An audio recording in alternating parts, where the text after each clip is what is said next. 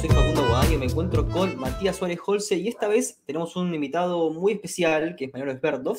Ahora en, breve voy a explicar este, quién es Mariano, pero nos parece muy especial ya que eh, vamos a tocar temas que efectivamente interesan a una minoría.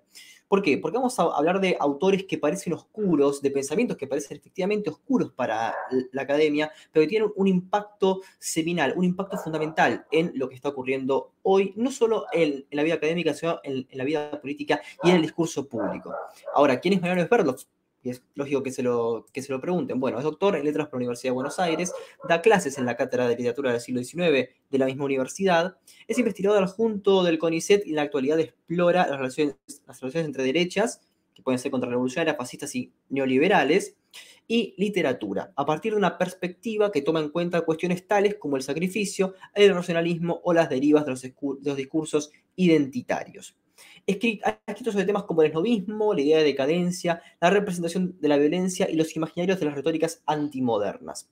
Y esa es la parte que a mí más me interesa, porque se interesa desde una, una perspectiva comparatista por la forma en que las literaturas de derecha se apropian del pasado greco-latino para inventar narrativas sobre la tradición nacional, siempre entre comillas, y occidental.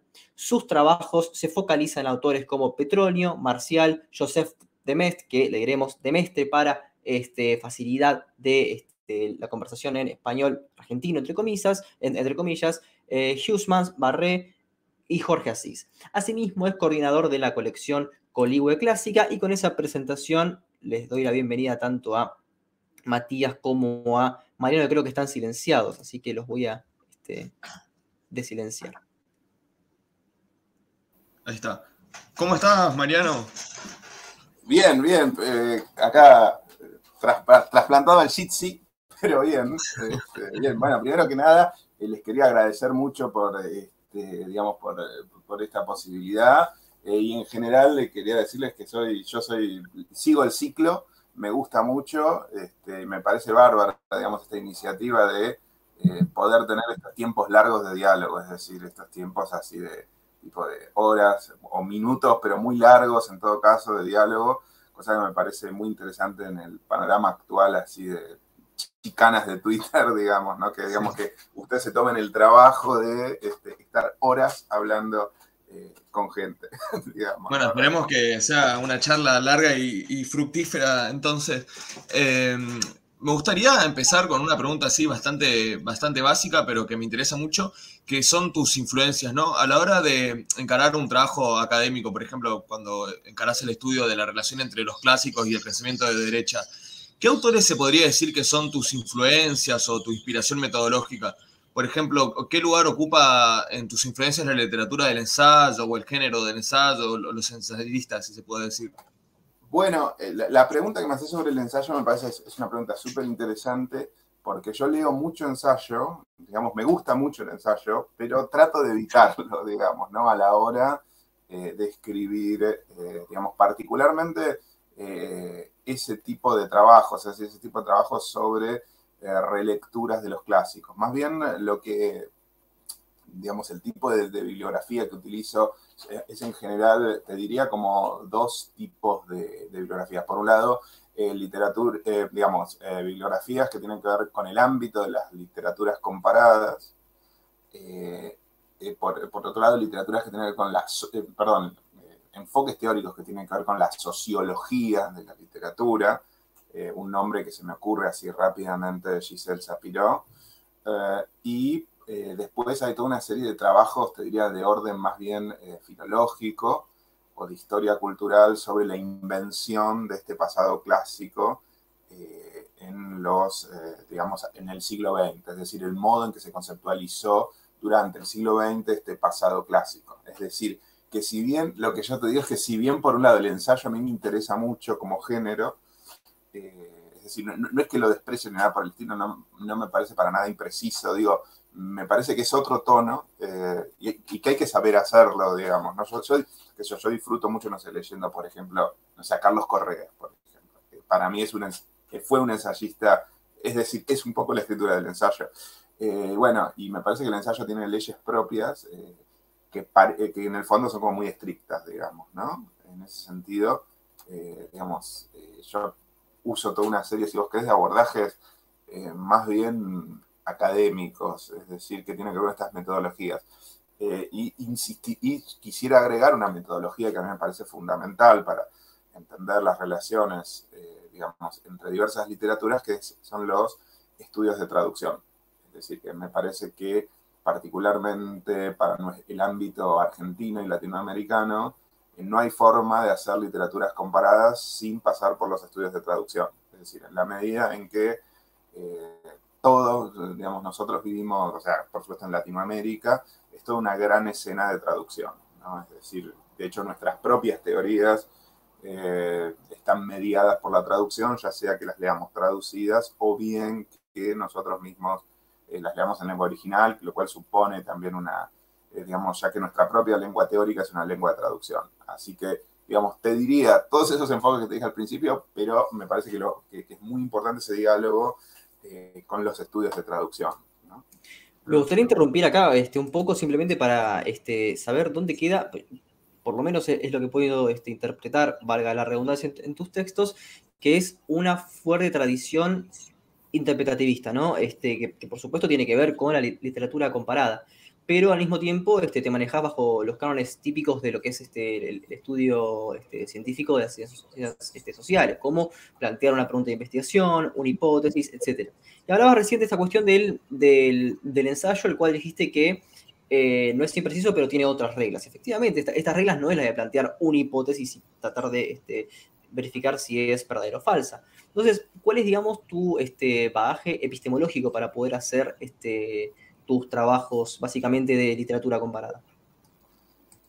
Bueno, a ver, bagaje epistemológico, eh, digamos, nosotros, o sea, básicamente es la teoría literaria, digamos, si vos querés, eh, o sea, uno, uno siempre al menos yo nunca dejo de dialogar con, digamos, internamente con determinados autores de la, eh, teoría literaria. Es decir, en ese sentido, y la teoría literaria, eh, vos, digamos, uno de los problemas que tiene es justamente la definición de, su epistemología, ¿no? En el sentido de que cuando uno dice teoría literaria, uno está aludiendo en realidad a muchos modos de construcción del objeto es decir, y muchos modos, por tanto, de construcción del objeto, del, objeto literatura.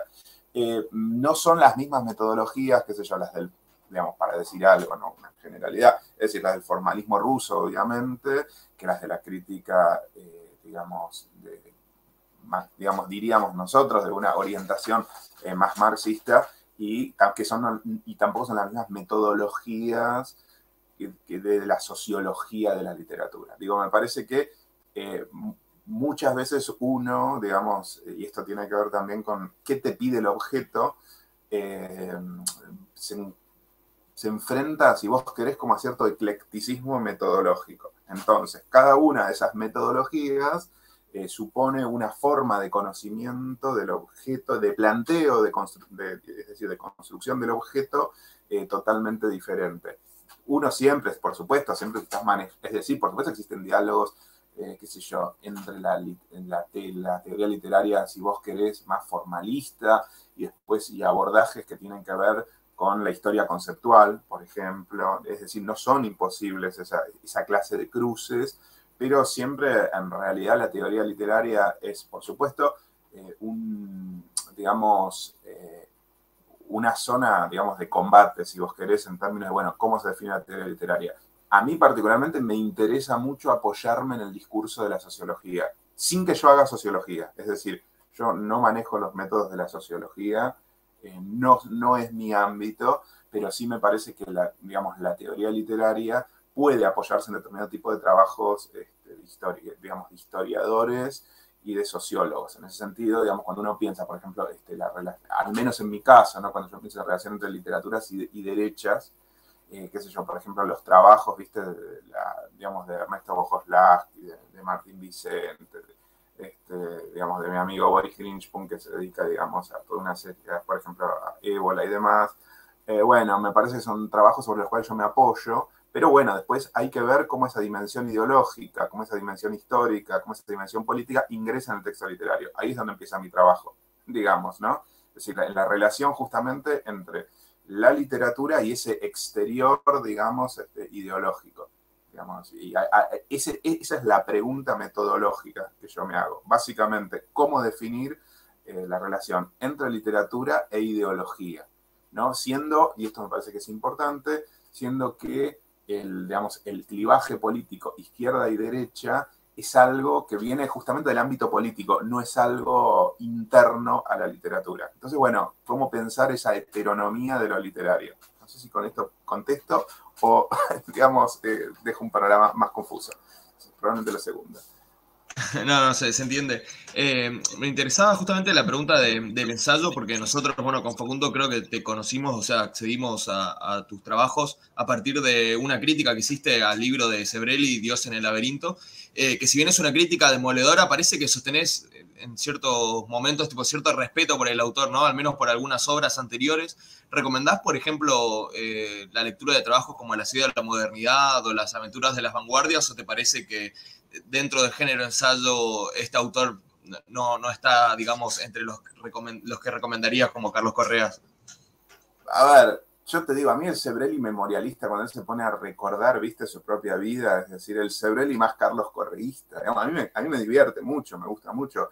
Lo que pasa es que también hay un problema que me parece que, eh, a ver, ha habido, si vos querés, como una, eh, digamos, como una mutación en el, ah, digamos, en, la relación entre ensayo y academia, ¿no? Entonces, eh, que es una, te diría que es una mutación de los últimos años, ¿no? En ese sentido, digamos, producto de la especialización, yo te diría, de los últimos 15, no sé si, es un proceso largo, ¿no? Pero es unos 15 años, una cosa así. Bueno, eh, me parece que se ha vuelto un poco problemática la figura del ensayo para dedicarse a determinadas cuestiones.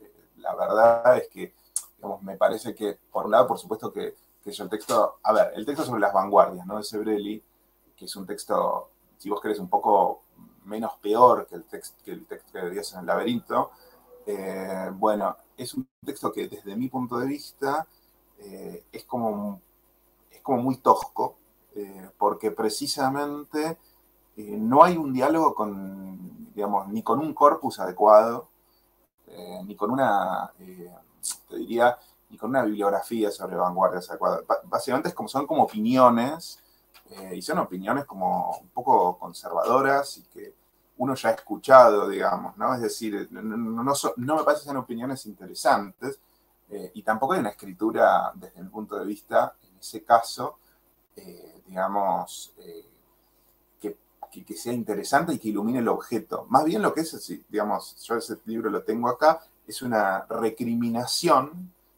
digamos, ¿no? es un juicio así sumario y desde mi punto de vista muy torpe a los procedimientos de las vanguardias. Entonces, es decir, a toda la modernidad del siglo XX.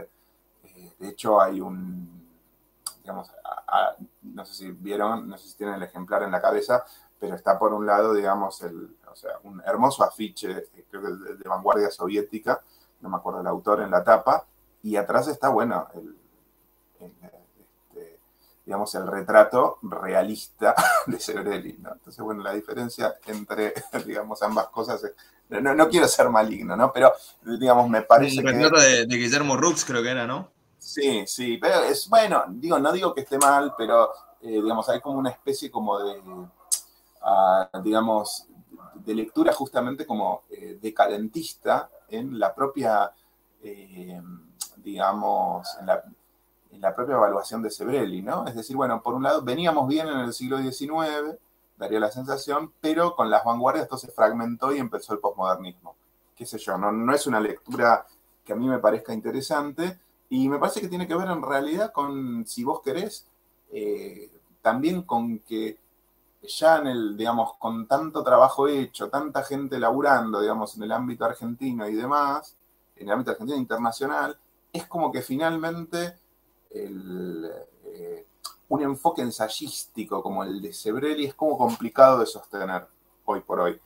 Eh, pero lo que pasa es que también me parece que ha habido ahí una segmentación de públicos. Es decir, los trabajos especializados no llegan, eh, digamos, este, a un público, si vos querés, este, más, más amplio. y bueno, y después, y lo que era ensayo, se ha convertido ahora en lo que, viste, Ezequiel Saferstein eh, llama eh, un libro político. Es decir, son libros que en realidad lo que hacen es como confirmar ideas previas. En ese sentido, yo, la pregunta que yo me haría es, ¿estos últimos textos de Sebrelli son ensayos? Digo, ¿realmente responden al género del ensayo en el sentido de la errancia, viste, que te, la errancia que, tiene un, digamos, un Montaigne, digamos, que, que, tenía Horacio, que tenía Horacio González. Es decir, que son textos exploratorios o más bien son textos confirmatorios. Entonces, dicho lo cual, me parece que el texto de las vanguardias todavía, bueno, qué sé yo, es malo, pero no es delirante. El texto, Dios en el laberinto, es como, o sea, desde un, digamos, para cualquier persona que tenga acceso a Wikipedia, es eh, digamos, es como increíble, ¿no? Esta idea, viste, de, eh, digamos, de que habría como dos, eh, te diría como dos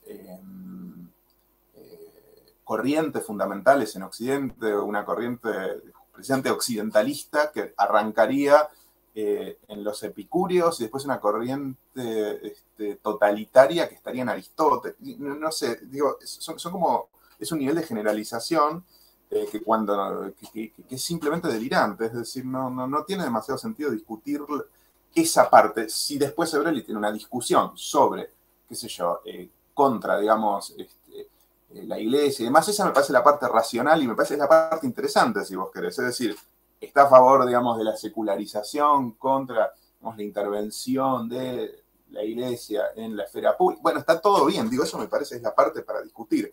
Ahora, el tema es que hay como toda una serie de eh, digamos, de referencias este, clásicas, este, o sea, todo lo que, está, lo que no es Argentina del siglo XX está mal en ese libro. Entonces la pregunta que uno se hace es, bueno, eh, está mal para nosotros, está mal desde un punto de vista académico. La pregunta es, bueno, ¿en qué eh, circuito ese, libro se mueve? Y ahí es donde, digamos, este, las cosas que dice Ezequiel me parece que están bárbaras. Es decir, hay que leerlo como un libro político. En realidad es un bestseller político hecho para, digamos, como por así decir, para alimentar la grieta, para decirlo en términos este, vulgares, ¿no? Entonces, la pregunta que yo me haría es, ¿eso es un ensayo?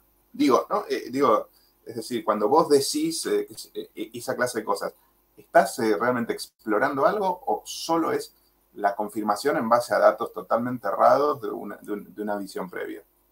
Bueno, ahí hay algo que, bueno, la idea no de Aristóteles, pero sí de, Platón como, como figura para rastrear los orígenes del totalitarismo también está en un ensayo clásico del siglo XX que es eh, La Sociedad Verde y sus enemigos de Karl Popper. No sé si también en este ensayo compartís esa crítica.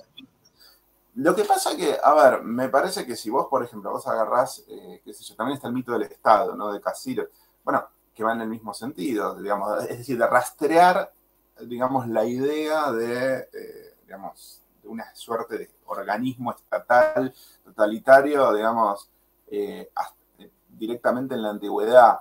Eh, me, parece que es complicado en términos, digamos, de historia conceptual eh, trazar, viste, e, esos arcos tan grandes. Es decir, digamos, me parece que es como difícil, digamos.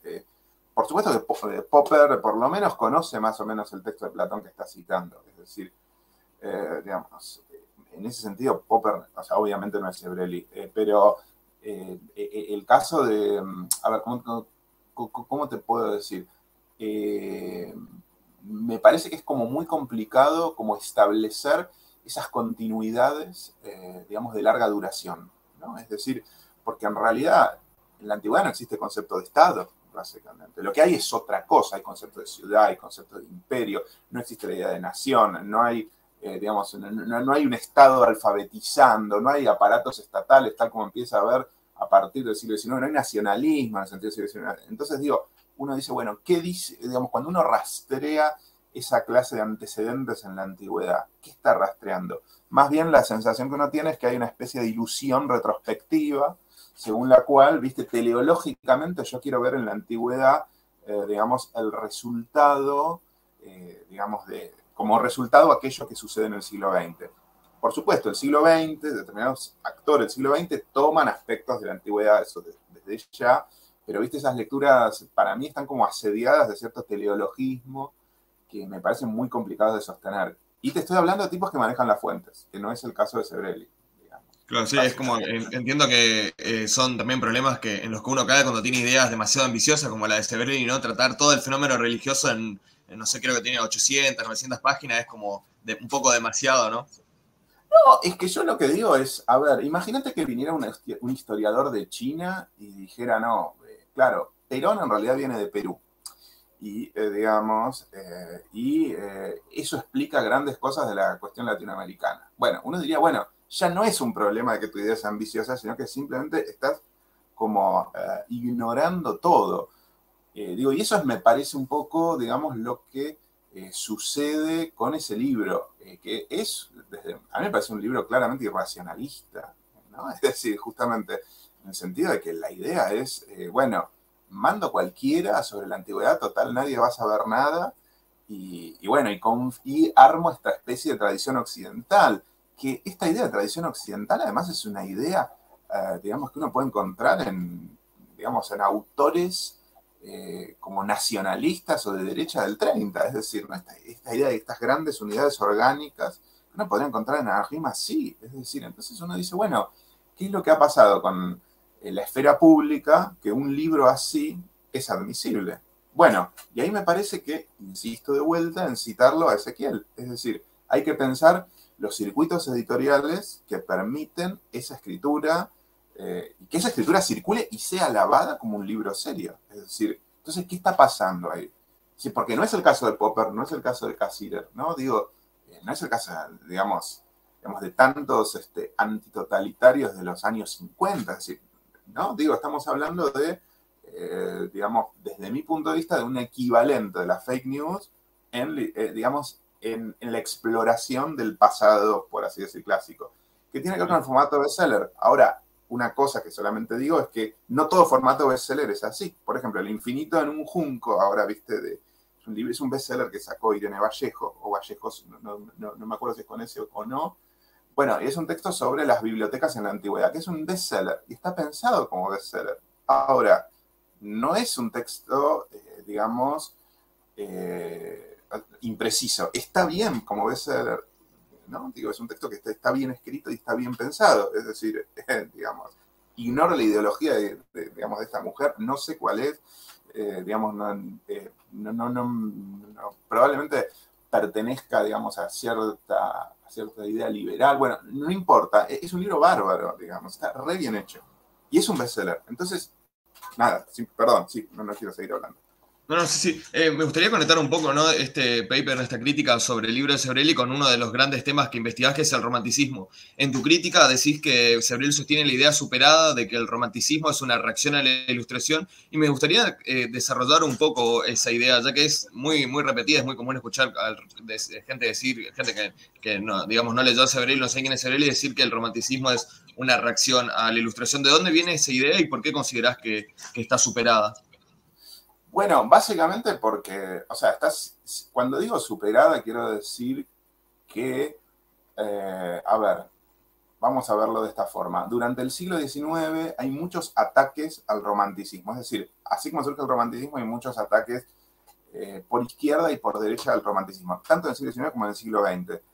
Eh, tanto, digamos, muchas veces una de las cuestiones que se dice es que eh, digamos, en estos, en estos posicionamientos polémicos antirrománticos es que justamente el romanticismo eh, vendría a ser como una suerte de eh, reacción a la ilustración.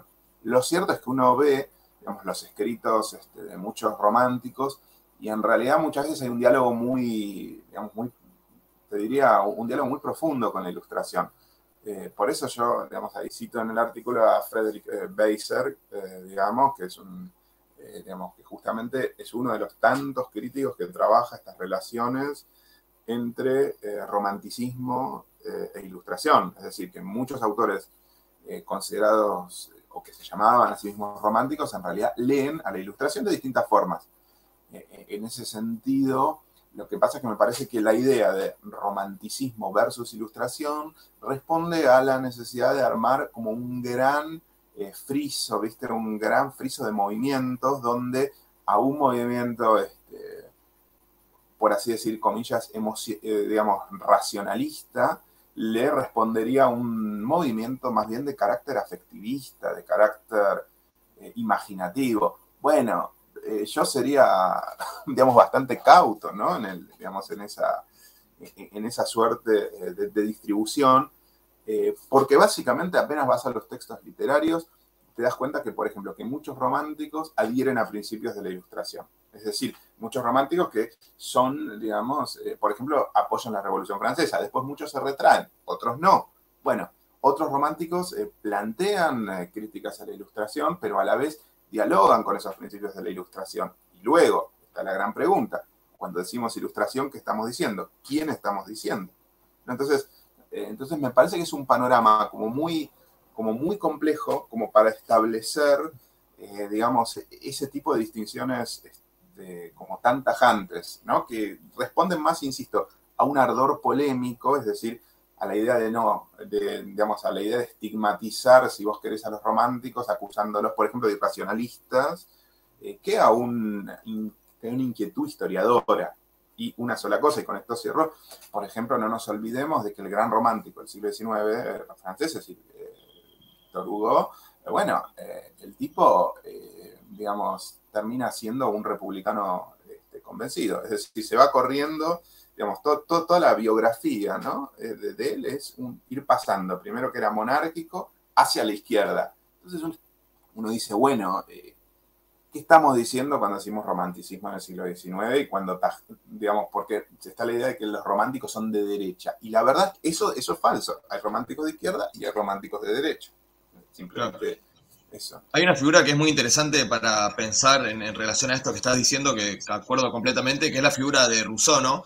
Eh, ¿Cómo analizás la figura de, este personaje en ese sentido? ¿Se puede decir que expresa de algún modo una reacción romántica a la ilustración, como dicen muchos autores, o que más bien eh, representa la diversidad ideológica y filosófica existente dentro de la misma ilustración que, bueno, supongo que más o menos va, por ahí tu, análisis?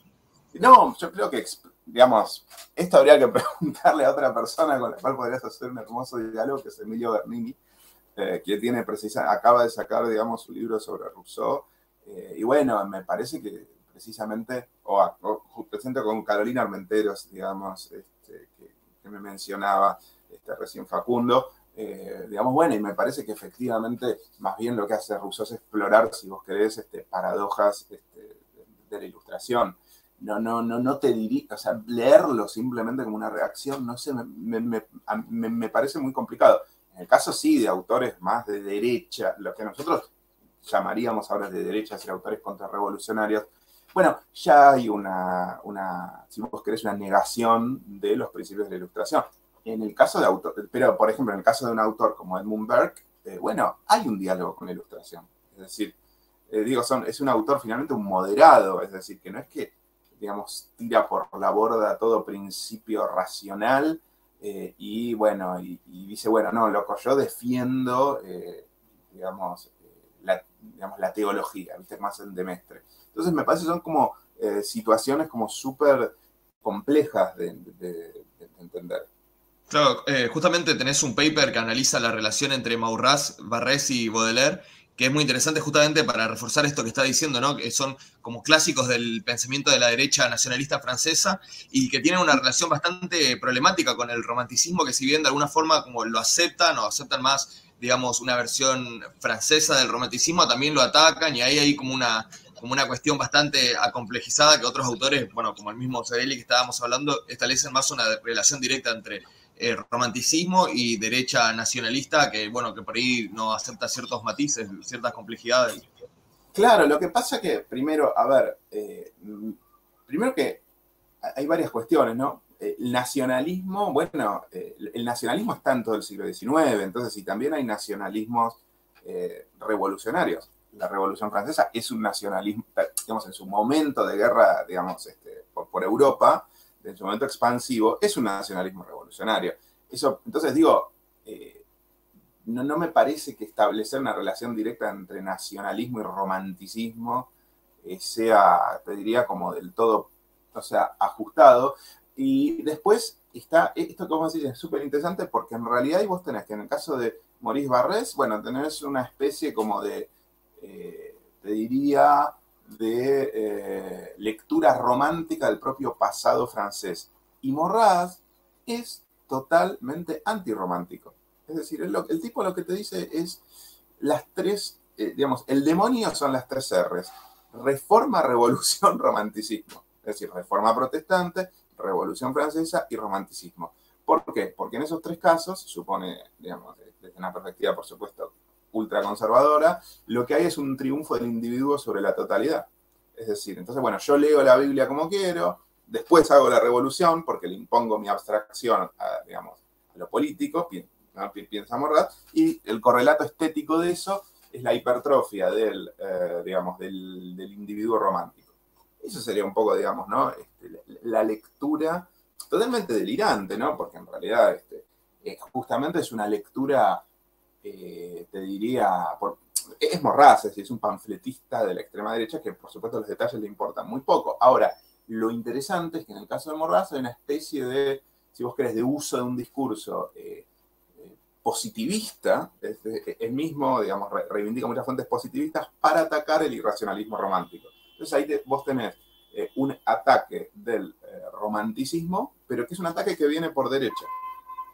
Entonces, eh, digamos, uno podría hacer como una historia del romanticismo en el siglo XIX y en el siglo XX, en realidad, eh, a partir de los ataques contra el romanticismo.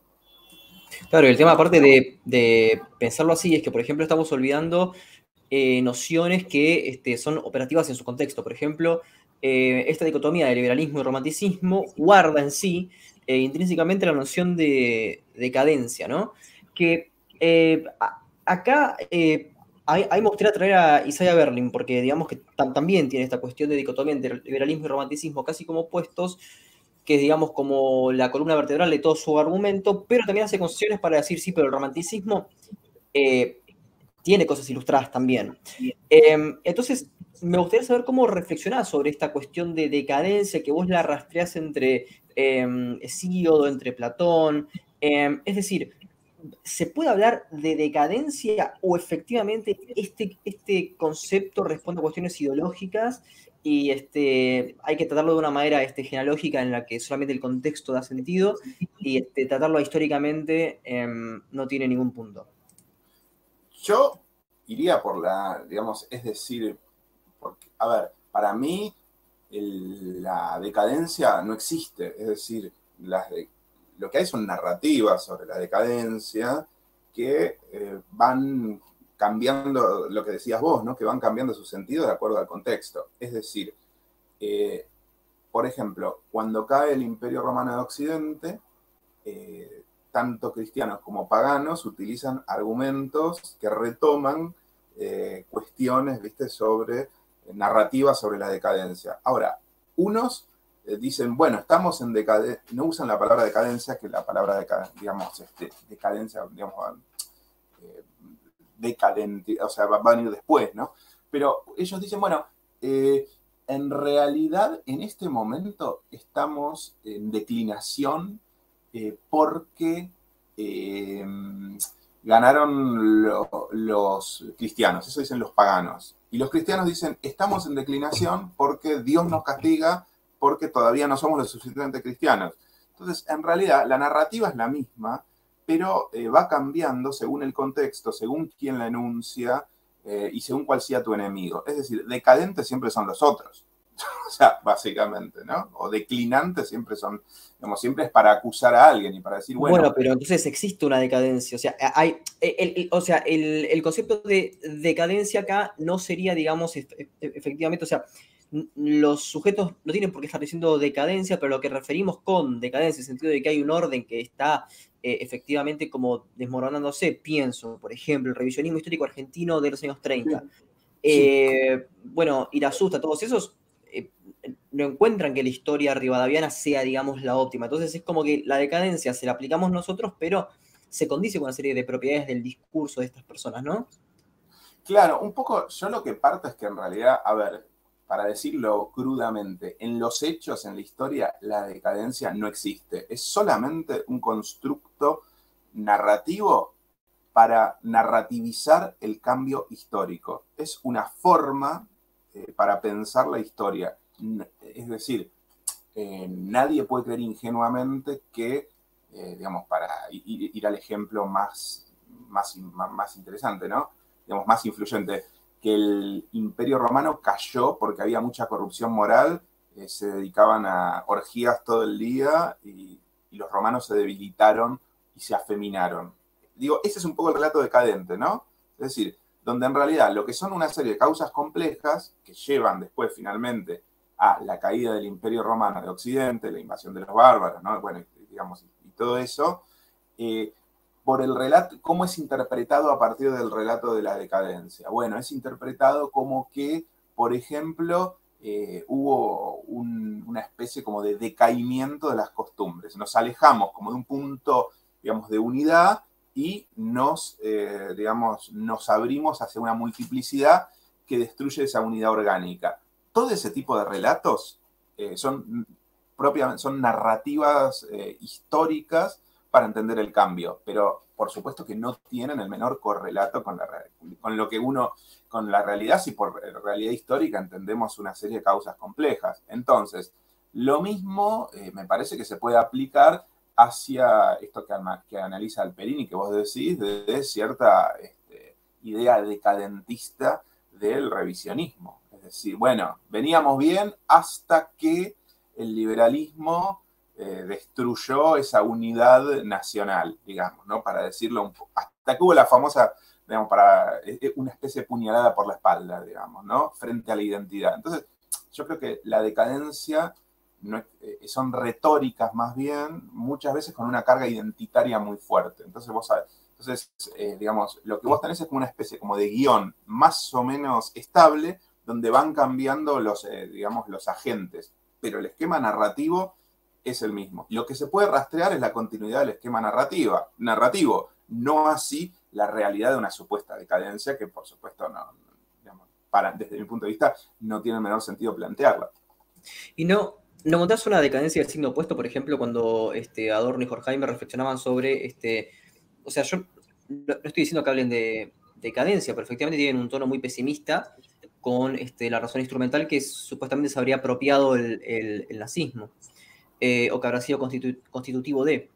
Eh, ¿No crees que eh, por más que no, o sea, sería como este, la operacionalización de un tipo ideal en ese sentido? Es decir, por decadencia entendemos esta serie de cosas y pueden aplicarse a ciertas este, em, cuestiones este, históricas. Entonces, en este caso, Adorno y Horkheimer se lamentan sobre una cierta decadencia de ideas que se ve reflejada en, en el, nazismo, que no es homogéneo, o sea, no es que simplemente la tradición romántica o algo por el estilo, todo por el contrario, justamente está hablando de razón instrumental, pero ¿no crees que sean estas cuestiones de signo opuesto y que no necesariamente este, es un pensamiento que podríamos llamar entre comillas de izquierda? No necesariamente estamos hablando del, conservadurismo este, francés en, en Adorno Horkheimer. Bueno, es que justamente me parece que uno de los aspectos menos explorados de los discursos sobre la decadencia es como muchas veces se enuncian precisamente, como bien decís vos, desde la izquierda. Es decir, eh, todas las estigmatizaciones, digamos, que muchas veces se hacían eh, desde, por ejemplo, desde el estalinismo a las vanguardias o el arte burgués y demás, siempre la idea era que era un arte decadente.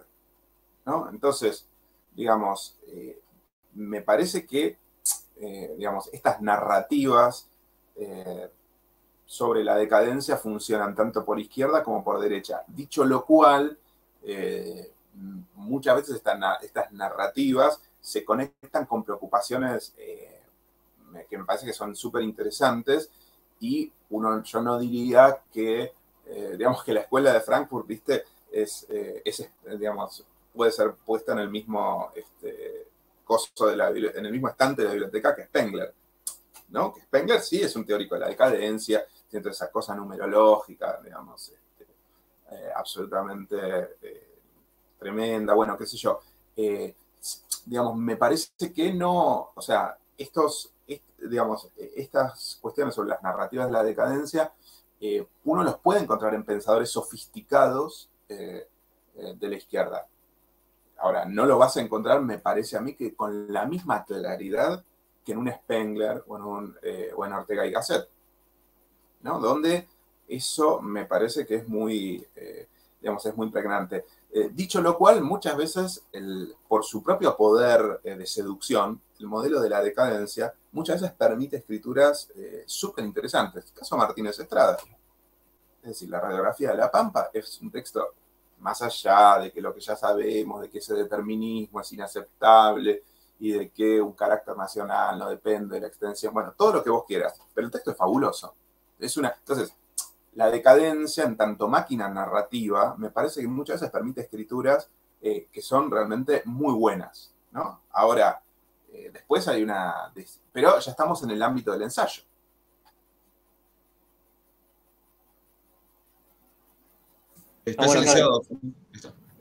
claro. no, este, en, ese sentido, este, no hay, por supuesto, ah, pero, pero, ahí estamos hablando, digamos, dos discursos distintos, este, que justamente es lo que yo estaba hablando de este, esta cuestión eh, tuya de cómo encarar los trabajos. Al fin y al cabo siempre hay cierto discurso cientificista en, este caso, en sentido riguroso eh, de que Martínez Estrada nunca lo, nunca lo tendría.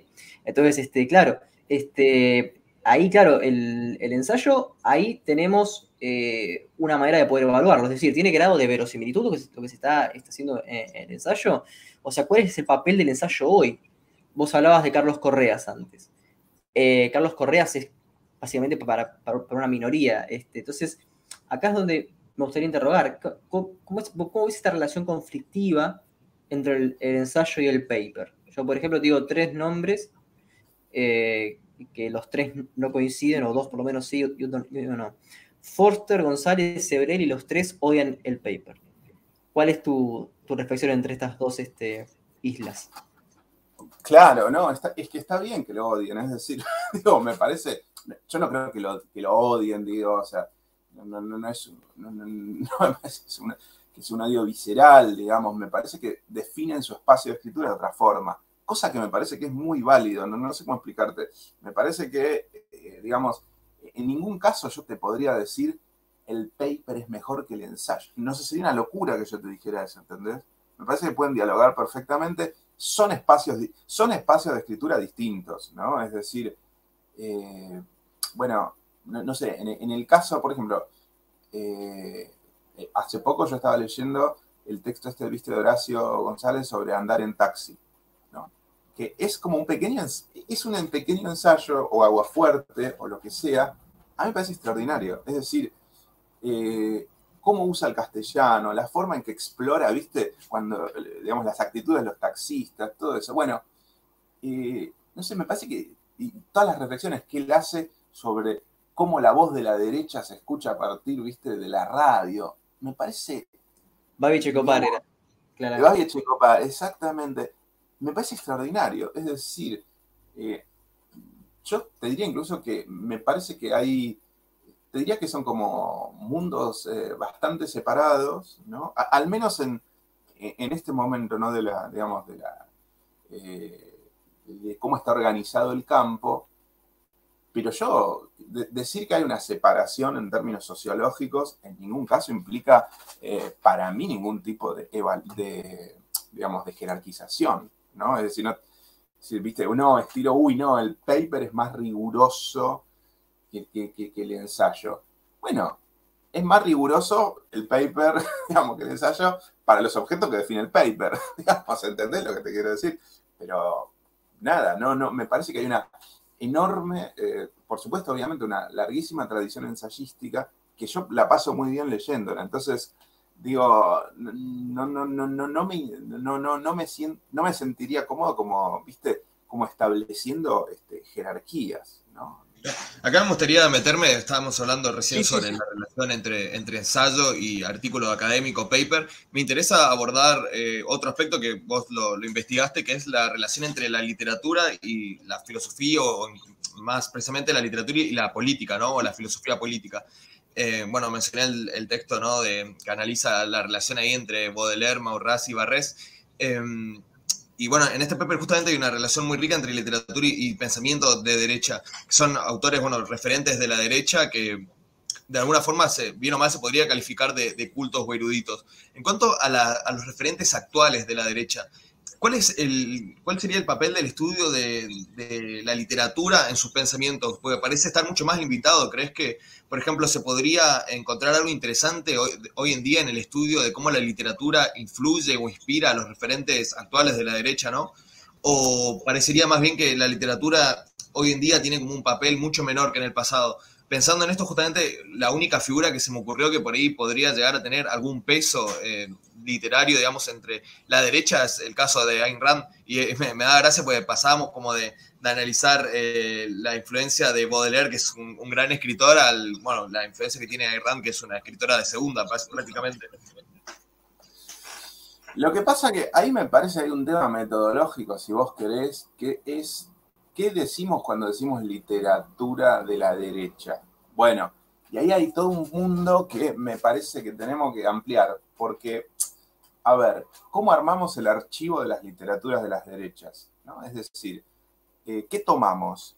Porque muchas veces me parece, si vos agarras, por ejemplo, el texto, viste, sobre los antimodernos de Antoine Compagnon, lo que se hace es, se agarra lo mejor de la literatura de las derechas, qué sé yo, de Mestre, Baudelaire, y se arma toda una línea que termina en Roland Barthes. O sea, digamos, eh, eh, ¿no? Roland Barthes. O sea, y resulta que entonces esa, parecería ¿no? que los autores de la derecha son los, los autores eh, que tienen una relación más pensada con la modernidad, etcétera, etcétera o que rechazan un aspecto de la modernidad y que además son los que mejor escriben, es decir, porque en el texto de Compañón hay como una especie como de línea, ¿viste? Donde se recortan las cumbres, ¿no? Entonces, bueno, hay un, esa es una forma de armar un archivo, ¿no? de, los autores de las derechas, pero lo cierto es que si vos vas a la, literatura de las derechas y extendés ese archivo, eh, digamos, eh, hacia, hacia formas menos prestigiosas de literatura,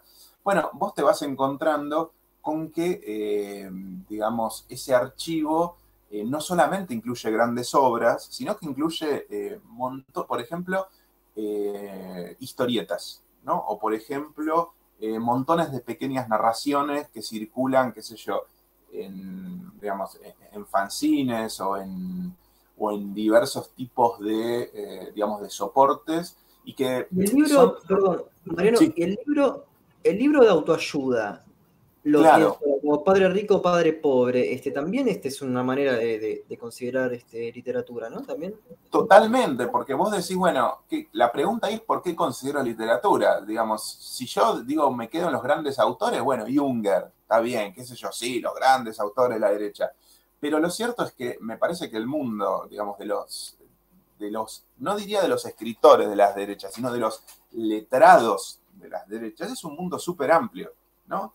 Del mismo modo que es un mundo muy amplio el de los letrados de las izquierdas. Que no todos escriben literatura y no todos escriben eh, literatura que después va a ser canonizada por la crítica. En ese sentido, y digamos, todo este rodeo lo di para decir, bueno, sí, hay que seguir pensando para mí en la literatura de las derechas, ¿no? Eh, pero eh, aflojando un poco, si vos querés, la categoría de literatura. Es decir, diciendo, bueno, ampliemos el archivo eh, de, eh, las, de los discursos de las derechas. Es decir, entonces cuando decimos discurso literario de derecha, ¿qué estamos diciendo? ¿Solamente las grandes obras o todas esas, o qué sé yo, o esos pequeños, este, no sé, esos pequeños discursos que uno no sabe si son o no son literatura?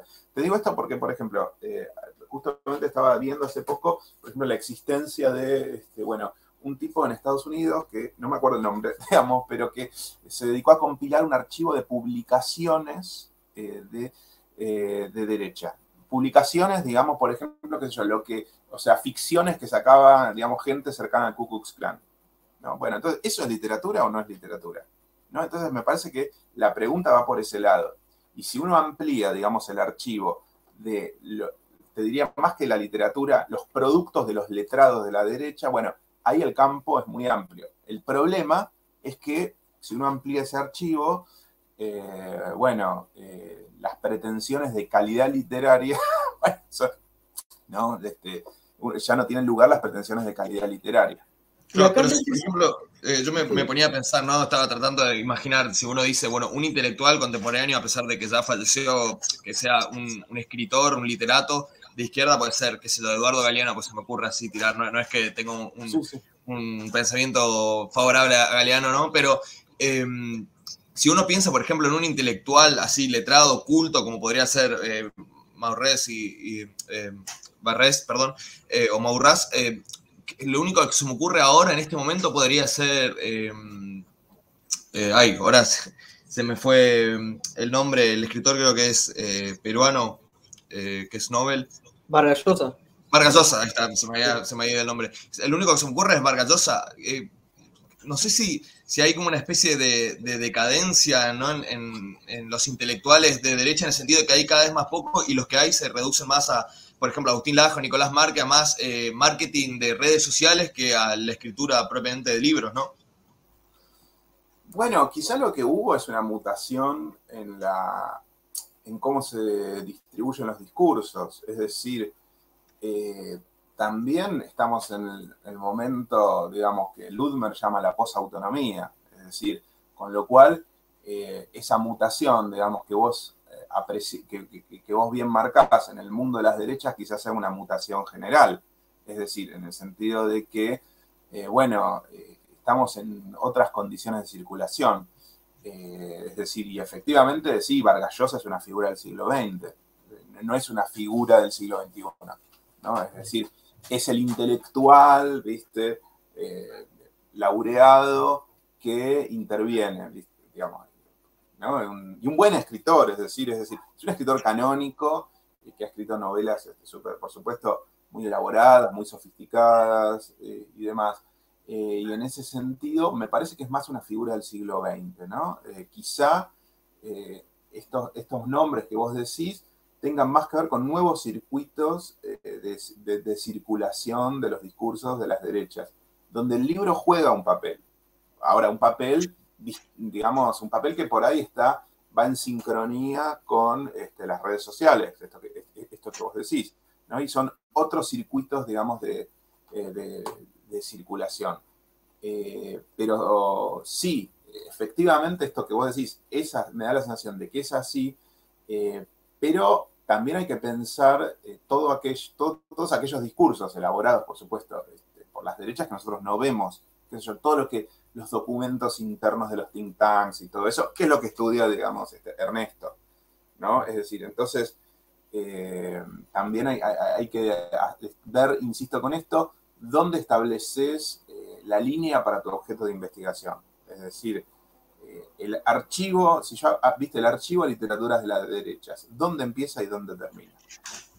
No, bueno, acá, acá sí, a mí, a mí me gustaría intervenir en, el sentido de que em, hay, este, bueno, y acá este peco de mi, de, mi bagaje más de ciencias sociales, pero en el sentido de que eh, pensadores como tanto, bueno, Demestre, Morrá, este, Donoso Cortés, eh, por más primero que hay que ver cuál es su este, ascendencia de clase, lo cual le permitía tener una formación muy superior a los que se encontraban en ese momento produciendo textos. Y aparte, ¿qué era producir un texto en ese momento?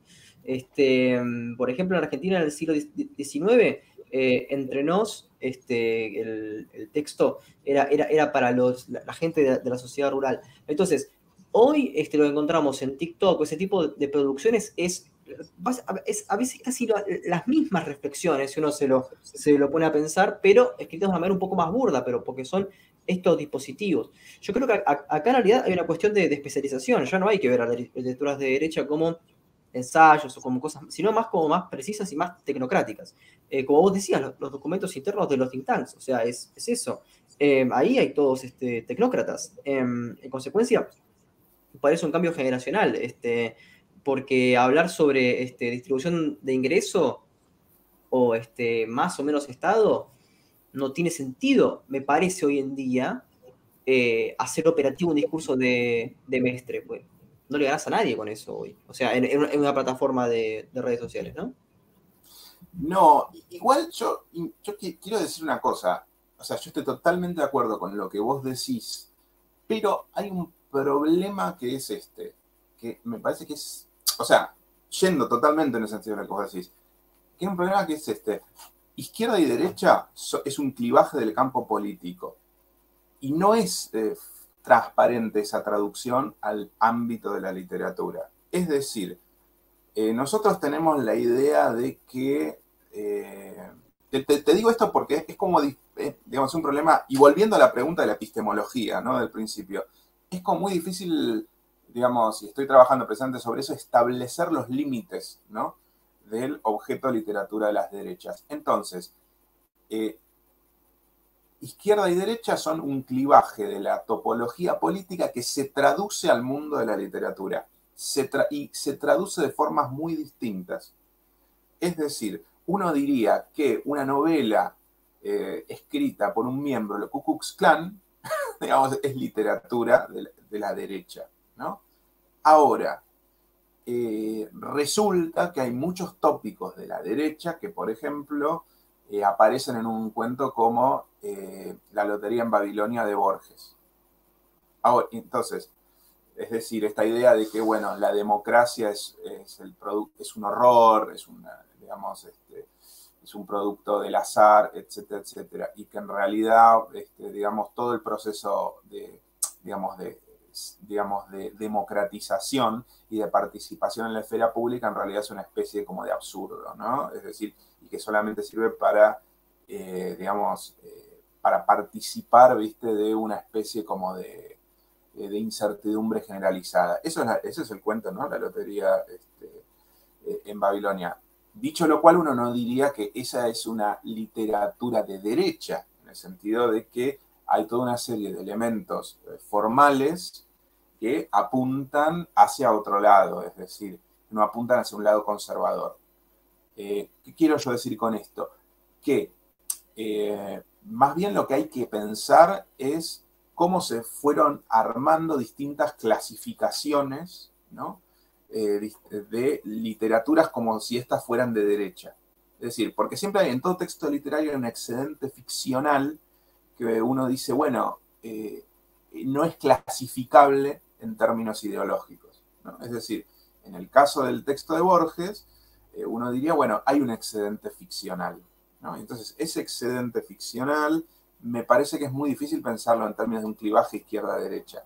¿Por qué? Porque en realidad el clivaje izquierda-derecha es un clivaje puramente político que nosotros eh, se lo traducimos a determinados textos. Y entonces ahí, en esa operación de traducción, eh, esta operación de traducción no es transparente. ¿Se, entiende lo que quiero decir?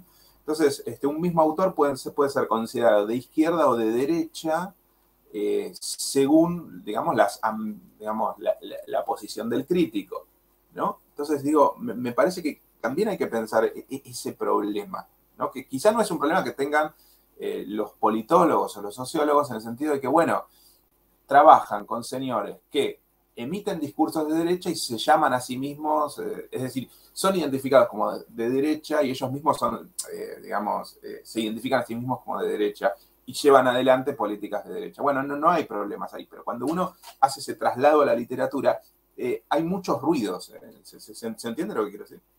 Sí, sí, y este, bueno, este, justamente em, a mí me gustaría bueno, primero haciendo avisos parroquiales, este, lo, quería decir cada vez que lo, que lo nombrabas, Ezequiel Saferstein estuvo acá.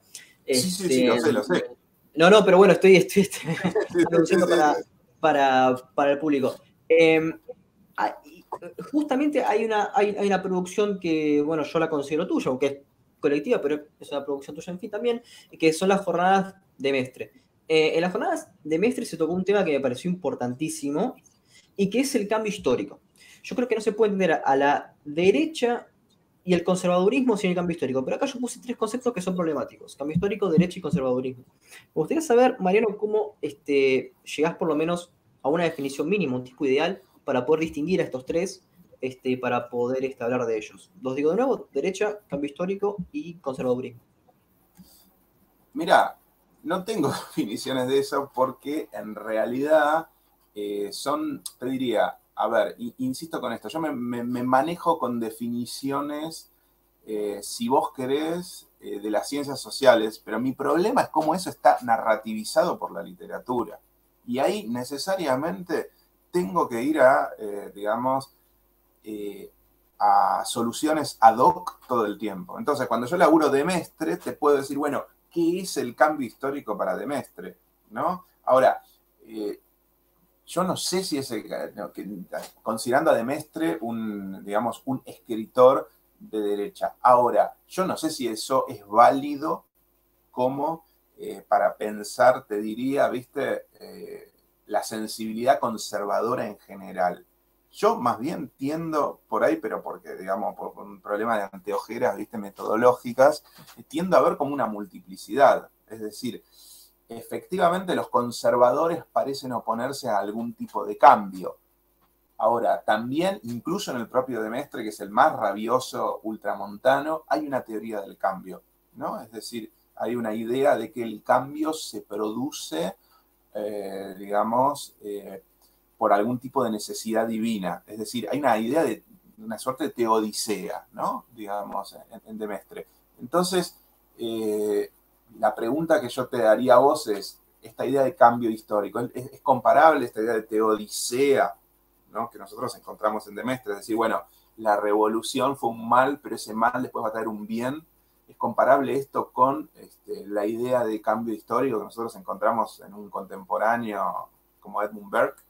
Probablemente no. Entonces, yo insisto, digamos, pero esto es por un hábito, y vuelvo al problema de la epistemología, es por un hábito, si vos querés, metodológico mío, ¿viste? De eh, tratar de no, digamos, de no, de no llegar a ese tipo ideal, ¿no? Es decir, porque cada vez que uno plantea un tipo ideal, ¿no? Después viene el caso y te lo hace saltar. ¿Entendés lo que yo te quiero decir? Uno ve como unos enemigos en común, si vos querés, ¿no? Pero cuando uno plantea esa idea del tipo ideal conservador, uno termina en enfoques eh, como por ejemplo como el de Seb Sternhell, ¿viste? Que tiene como una idea de una historia de la contrailustración. Ahora, en esa contrailustración entran, ¿viste? Este, Hamann, eh, entra Berg, entra Demestre, y uno, la sensación que termina teniendo es que hay una especie de línea un poco teleológica que va desde estos autores eh, contrarrevolucionarios hasta el fascismo, ¿no? Entonces, el problema por ahí a veces de los tipos ideales eh, es eh, que, te, te, permite mm, hacer eh, de forma muy fácil ¿no? esos pasajes de un periodo a otro. Y no sé, cuando uno se maneja con literatura, es muy problemático eso. ¿no? Digo, te lo digo como crítico literario, ¿no? No, no te lo digo como, no te lo digo como cientista social, que no lo soy, te lo digo como crítico literario. Y encontrás una, tradición, este, quizás, bueno, lo, que estoy planteando es muy esquemático, pero por lo menos este, puede encontrar este puntos para trazar una genealogía, ¿no? Pero este, respecto a em, lo que se podría decir, una especie de oposición entre orden espontáneo y racionalismo, que podríamos rastrearlo en Donoso Cortés, en, en Justus Moser, en de Mestre, Mandeville, eh, y después también en otras personas que quizás sean bastante contrarias a estas, como este, Locke, Hume, Adam Smith, eh, inclusive Hayek. Es decir, vemos que hay como una especie de em, lugares que no son comunes, pero todos terminan en el orden espontáneo y en el cambio a partir de orden espontáneo. ¿Vos crees que se puede hacer una genealogía de eso? ¿O inclusive hay problemas ya este, epistemológicos que imposibilitan esta, esta tradición? No, yo a ver, si, yo creo que si vos te dedicas a la historia de las ideas, cosa que yo no me, insisto con esto, yo no me dedico a eso, es decir, yo me dedico a, eh, digamos, a ver cómo estos, estos discursos se relacionan con la literatura. Me parece que claramente eh, hay una idea de naturaleza allí, eh, digamos, en el sentido de, bueno, una idea de naturaleza de, de, que claramente lo que se extralimita de ciertos límites naturales quedaría como afuera de ese orden espontáneo. Eh, esa idea de naturaleza me parece eh, muy problemática, ¿no? Digamos, realmente eh, me parece, desde mi punto de vista, me parece muy problemática, pero lo importante es que me parece que en torno a esa idea de naturaleza podría organizarse una cierta genealogía, ¿no? Es decir, bueno, espontaneidad versus artificialidad, ¿no? Entonces, es decir, bueno, el cambio espontáneo, el cambio, este, si vos querés como fuera de, eh, perdón, el cambio que está en el cauce ¿no? natural de la historia frente a los delirios de la razón, frente a los delirios eh, de la ideología, de la militancia, etcétera, etcétera. Ahora, después todo se complica. ¿Por qué? Porque, por ejemplo, eh, muchos autores, por ejemplo, un autor como Baudelaire, que uno diría, bueno, es un autor de alguna forma cercano a, ciertas a ciertos temas de la derecha, en realidad pone, valoriza eh, el artificio por sobre la naturaleza. Entonces, digo, e-, eso es lo que yo te quiero decir. Hay como que establecer algún tipo de, eh, te diría, eh, como que ser cauto en, esas generalizaciones, o al menos lo soy yo por enfoque metodológico, ¿no?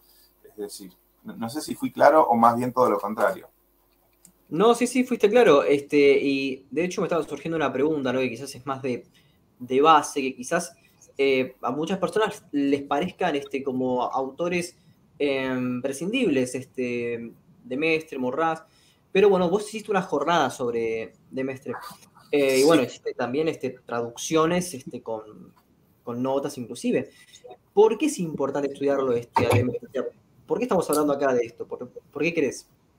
Mira, básicamente a mí te diría que es como un ejercicio eh, hermenéutico que me, interesa como meterme en el mundo de estos autores que por supuesto en muchos casos son lo contrario, digamos, a lo que uno piensa eh, y son te diría que en muchos casos son como, no, no diría que producen, me producen rechazo a mí, pero sí, digamos, ¿no? Entonces, en ese sentido me parece que es un ejercicio interesante, eh, digamos, este, por así decir, eh, jugar con las, ver qué pasa, ¿no? Jugar con, como con las categorías eh, del, antagonista político de uno, ¿no? Em, por otro lado, esto que yo te decía, el archivo de las literaturas de las derechas, donde hay muchas cosas que son francamente poco felices, si vos querés, en términos de una valoración estético-literaria. Eh, y de Mestre no, de Mestre por lo, por lo pronto, digamos, por un lado es una de, las fuentes este, fundamentales del pensamiento eh, conservador. Por otro lado, además Hay que hacer una, aclaración que por ahí bueno, uno piensa, bueno, ¿quién, quién va a leer o quién va a citar a, a Maurras y Barrés, pero bueno, justamente eh, autores de la derecha, se puede decir influencers más que intelectuales, como Agustín Laje y Nicolás Márquez, citan a Barrés eh, y a Maurras como sus influencias, así que de alguna forma siguen teniendo vigencia.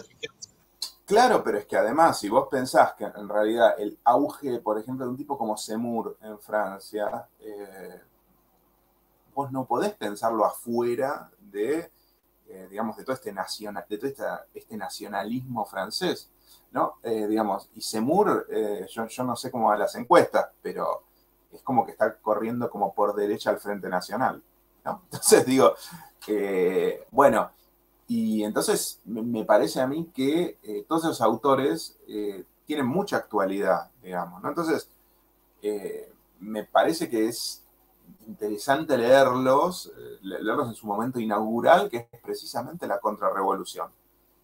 Y en ese sentido, ¿Qué es lo que inauguran estos autores? Bueno, inauguran una forma de antagonismo político. Y en ese sentido son retóricas, digamos, de combate, retóricas del antagonismo, y en ese sentido es interesante leerlos.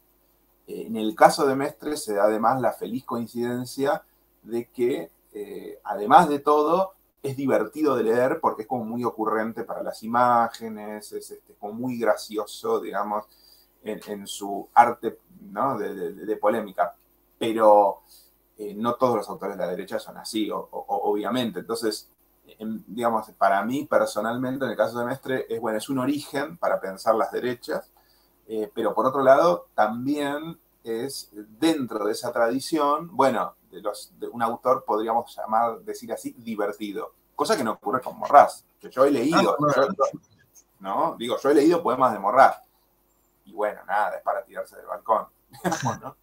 Bueno, esto es muy interesante. Justamente te quería hacer una pregunta así como más personal, ¿no? Que bueno, sé que venís de, la literatura, así que intuyo que te gusta leer, disfrutás de la lectura como, como un hobby, como un placer, como un gusto. Y me gustaría, dentro de, estos autores de la derecha, que nos digas cuáles más disfrutás leer. Justamente, bueno, ahora dijiste de Mestre, pero ¿qué, otros autores más decís, bueno, no estoy de acuerdo para nada con lo que dice, me parece aberrante, me parece nefasto, pero qué bien que escribe? Por ejemplo, a mí me pasa muchas veces que, leo a Schopenhauer y digo, esto me parece terrible lo que está diciendo, pero lo dice de la mejor forma posible. Me parece un autor que escribe excelente y que disfruto muchísimo de leer, por más que no, no esté de acuerdo con lo que dice. ¿Qué, otros autores te inspiran esto? Mira, eh, a mí, por ejemplo, qué sé yo, ¿qué, autores, o sea, de la derecha? Bueno, un poco Ciorán a veces, que igual es un poco este, reiterativo. Sí, yo soy, eh, a mí me gusta mucho del inconveniente de haber nacido de Ciorán, me parece. Claro, sí, sí, sí, sí.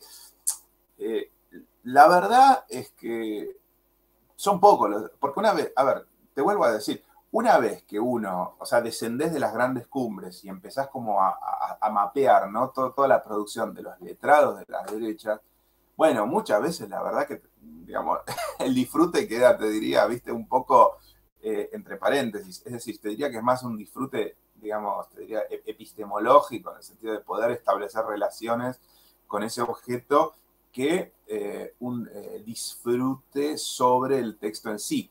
Por supuesto, siempre están esos grandes autores que tenían una ideología derecha y que son más que derecha, digamos, conservadora, digamos, y que sin embargo escriben, son extraordinarios, estilo Balzac, por supuesto. Ahora, una cosa es la ideología del autor Balzac y otra cosa es la realidad de sus novelas, que es una descripción absolutamente fabulosa, eh, digamos, del capitalismo surgido en el momento, digamos, después de la revolución. Entonces uno dice, bueno, eh, me gusta Balzac, pero no porque sea de, no porque Balzac sea de derecha, sino por el tipo de descripción que él hace, ¿no? De, este, digamos, de este mundo que se inaugura con la burguesía que llega al poder, digamos, después de la, este, de la Revolución Francesa.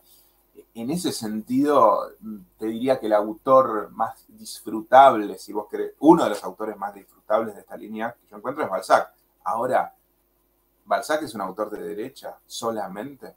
No sé si bueno, en esta genealogía, este, justamente hay una cuestión que, me interesa, que probablemente no esté demasiado presente en cómo se, evalúa al, pensamiento político actual en Argentina, este, pero toda coyuntura tiene este, algunas este, raíces nacionalistas. Este, me gustaría saber cómo evalúas, para mí, lo que es un trabajo, este, por lo menos Em, útil, que es la Argentina autoritaria de David Rock, em, que hace una, un, lineamiento que inclusive hasta el día de hoy, si uno ve, Gómez Centurión, Biondini, inclusive el discurso este, que puede tener el PRO, este, aparece una idea de este, cierta em, integridad social, en cómo se concibe al ciudadano, en cómo eh, se piensa, digamos, una continuidad histórica que aparece en las derechas que respetan cierta tradición, como es la que, las que vienen de la revista Cabildo, y estas nuevas derechas, ¿no? que son las del PRO, que son más modernas. Em, ¿Cómo evalúas este libro que ya tiene casi 27 años, creo? Este, ¿cómo, ¿Cómo evaluás este libro de, No, no sé si puedo. Mirá, yo lo, leí, pero no, me considero en condiciones como de evaluarlo, digamos. Este, y te insisto, digamos, este, no, podría yo evaluarlo, no, no quiero pecar, digamos. O sea, esto que o sea, yo, tengo, una, tengo una relación, te diría, yendo a la pregunta anterior, como de disfrute, digamos, con ciertos textos históricos, eh, que yo no sé si a los historiadores les gustaría. sí. Yo disfruto, qué sé yo, leyendo textos este, históricos. Eh, por ejemplo, disfruto mucho de Alperín. Obviamente, que viste que todos los historiadores te dicen, uy, qué, qué horrible. Bueno, a mí me fascina Alperín Dongui. Yo no sé si tiene razón Alperín Dongui, no me interesa. Yo lo único que hago es, yo leo Alperín Dongui y la paso bárbaro, digamos. Entonces, qué sé yo, el texto ese de, David Rock lo leí por arriba, mal, no, no quisiera abrir un juicio, eh, digamos, entendés sobre una cosa que, en definitiva que, no manejo y que encima, encima de todo, viste, después los historiadores te dicen, bueno, no, pero usted se está olvidando de todas las críticas. Y bueno, tienen razón. Yo lo que te digo, tengo, digamos, no es mi área, digamos. No, pero sí hiciste un paper este, sobre este, la tradición nacionalista argentina. Eh, sí, sí, sobre, pero pará, sobre digamos, las lecturas de los clásicos en la tradición nacionalista argentina. Es otra ¿Y, qué, genealogía se puede rastrear ahí? ¿Cuál es? O sea, pero es es siempre la clásica eh, que, encuentra, digamos, un, eco en este, el payador o crees que hay este, ciertas vertientes este, que van este, creciendo y que, bueno, vos haces la, lectura de los clásicos, pero si lo, si lo pasamos al, día de hoy, ¿qué relecturas este, encontrás este, en algunos autores un poco más, em, que ni siquiera son autores, pueden ser, como dijimos, este, influencers? Eh, relecturas, vos que decís, por ejemplo, del mundo de los clásicos, del mundo de, digamos... Claro, sí, sí, sí, sí. Yo creo que, a ver, varias cuestiones, ¿no? Primero los nacionalistas del 30 tenían unas... Bueno, de hecho, digamos, a ver, lo, diría de esta forma. Tenían una cierta relación con los clásicos eh, que ahora no hay, ¿no? Dicho lo cual, es decir, ¿por qué? Porque, por ejemplo, qué sé yo, eh, Irasusta tiene un texto sobre, sobre este, Tito Livio, eh, viste que este, Ernesto Palacio, bueno, sobre Cicerón, es decir, en realidad sobre la figura de Catilina, es decir, con lo cual tenía que trabajar con Cicerón y con Salustio.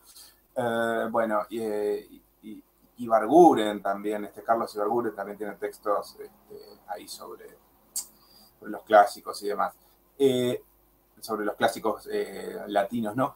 me da la sensación de que en la actualidad lo que hay, si bien por ahí no hay ese necesariamente ese conocimiento de primera mano, pero eso tiene que ver con que en realidad hoy por hoy los clásicos eh, se estudian sobre todo en la universidad, es decir, los clásicos grecolatinos, sí hay como una idea de tradición occidental, ¿no? Entonces, eh, digamos, que, viene un poco, ¿no? De esta idea de, bueno, de eh, esta idea de un viaje, es decir, de, de una traslación, ¿no? de, ciudades, es decir, ¿viste? Eh, es decir, Grecia, Roma, Jerusalén y después, ¿no? Y después eh, vendría Occidente.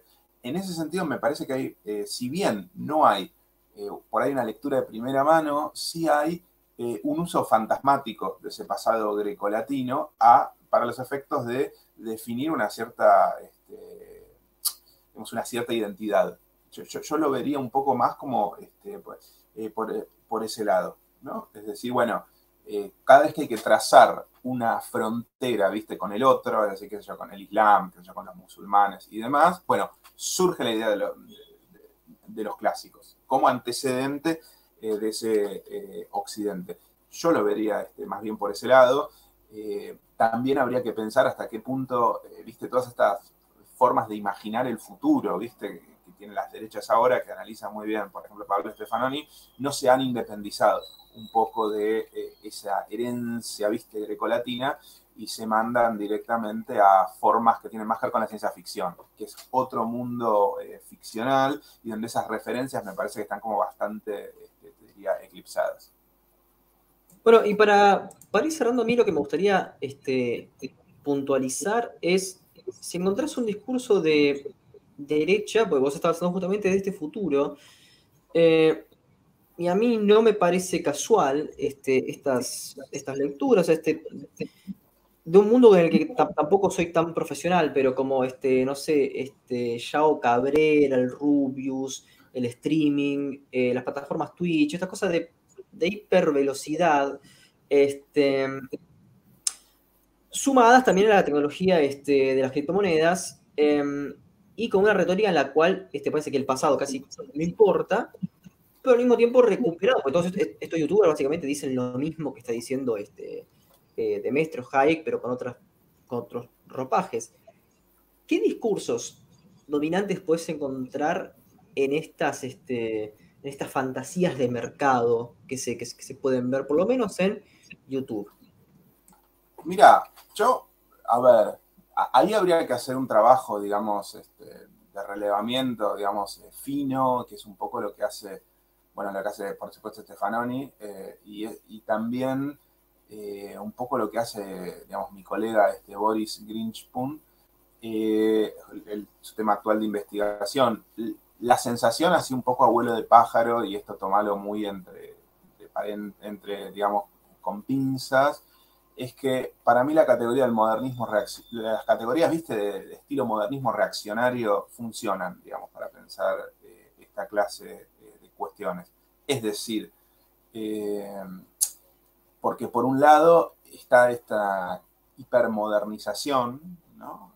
E, e, esta cuestión con la hipermodernidad y demás, este, instantáneo y demás.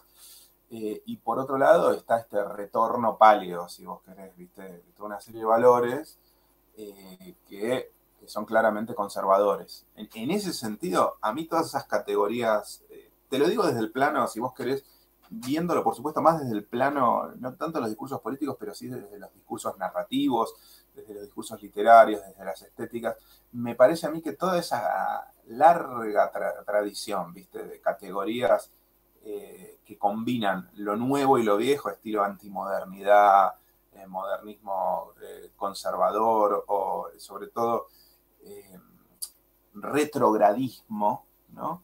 Y son categorías que me parece, me parece que son súper operativas para pensar esta clase de discursos de las derechas. Son, categorías sobre todo literarias, ¿no? Donde en realidad, el, de la crítica literaria, donde en realidad un poco la sensación que uno tiene es que este retorno paleo muchas veces es una forma de subirse a la modernidad. Es decir, como diría el amigo Griffin, que se dedica, digamos, bueno, amigo entre comillas, por supuesto no lo conozco, quiero decir, eh, digo porque es una referencia muy citada, es una modernidad alternativa. Básicamente estas, estas narrativas, lo que están planteando, es una modernidad alternativa. Es decir, no solamente un retorno, eh, sino eh, una modernidad alternativa. Eh, hago una nota, una nota porque, porque bueno, estoy teniendo este, críticas este, por, por detrás. Este, Matt, también podemos hablarlo de esto. A ver, el tema, el tema es el siguiente. Si personas como Dross, por ejemplo, que juegan juegos o que hablan de videos graciosos o, lo que sea, y después son simpatizantes de mi ley, eh, danan que... ¿Cuál es el discurso? Tiene que ser rápido, efectivo, tiene que tener una, una, una cuestión retórica que vaya atacando a un enemigo rápido. Bien, eso es, eso es lo que estoy diciendo. Danan, el Presto, Dross, y son todos. Sí, sí, yo lo había, criticado a, Facundo porque es como mezclar mucho por ahí el, por ahí el Rubio que hace que se lo video de humor o jugando jueguitos con eh, Danan o el Presto, que sí son como figuras más centradas en la política. Ahí en esos ejemplos sí estoy más de acuerdo con, la. Sí, pero. sí, pero, el Presto, eh, esos, personajes que, bueno, son todos básicamente lo, interesante de analizarles son la estructura, digamos, o parte de la estructura publicitaria de, Javier Milei, digamos, ahí como un referente concreto al que intentan como, como impulsar, ¿no? ¿Qué dice Rubio sobre los impuestos? ¿Qué, dice sobre el Estado? Entra, en disputas sobre, sobre este tipo de cosas, sobre este discurso liberal, o sea, termina siendo eso, termina siendo un Hayek, este, pero con, videojuegos, es, eso. Claro, pero a mí, yo, es un universo que yo, no conozco y no sé si tengo ganas, digamos, de, conocer mucho, por, decirlo. Sí, lo, lo, mejor es que, no lo, que no lo conozcas, te mantengas lo más alejado posible. Claro, no, por eso, por eso, pero más allá de eso, eh, digamos, en toda esta descripción que ustedes, este, digamos, me hacen, eh, yo lo, que veo ahí son elementos como que en realidad, eh, porque no me resultan para nada sorprendentes. Es decir, la relación de las derechas con las, digamos, con, las nuevas técnicas este, de, comunicación. Eso es una cosa que lleva por lo menos 100 años. La relación de las derechas con la juventud y con estos códigos de la juventud. 100 años más. ¿Entendés lo que te quiero decir? Es decir, eh, me, parece como totalmente esperable, ¿no? Es, ese vínculo eh, entre los discursos de, la derecha y estas formas totalmente aceleradas de modernidad. Digo, eh, las, derechas no son conservadoras, necesariamente. Es decir, sí, hay un aspecto paleo, digamos, bueno, volvamos a ciertos valores, que pero después pueden ser plantear, pueden ser futuristas. Sí, sí, estoy, totalmente de acuerdo este, con eso. Este, es, son hasta visiones dicotómicas infantiles, ¿no? De decir, este, em, derecha conservadurismo. O sea, a ver, este, justamente Alzogaray es un tecnócrata.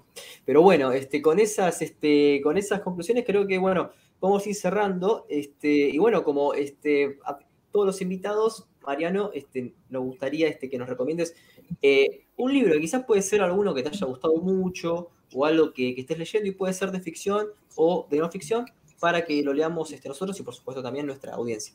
Me imagino que vas a recomendar un libro de Morrazo Barrés, ¿no? Claro, obviamente. No, ciertamente no, ciertamente no. Eh, yo lo que recomendaría, a ver, eh, bueno, tengo varios libros.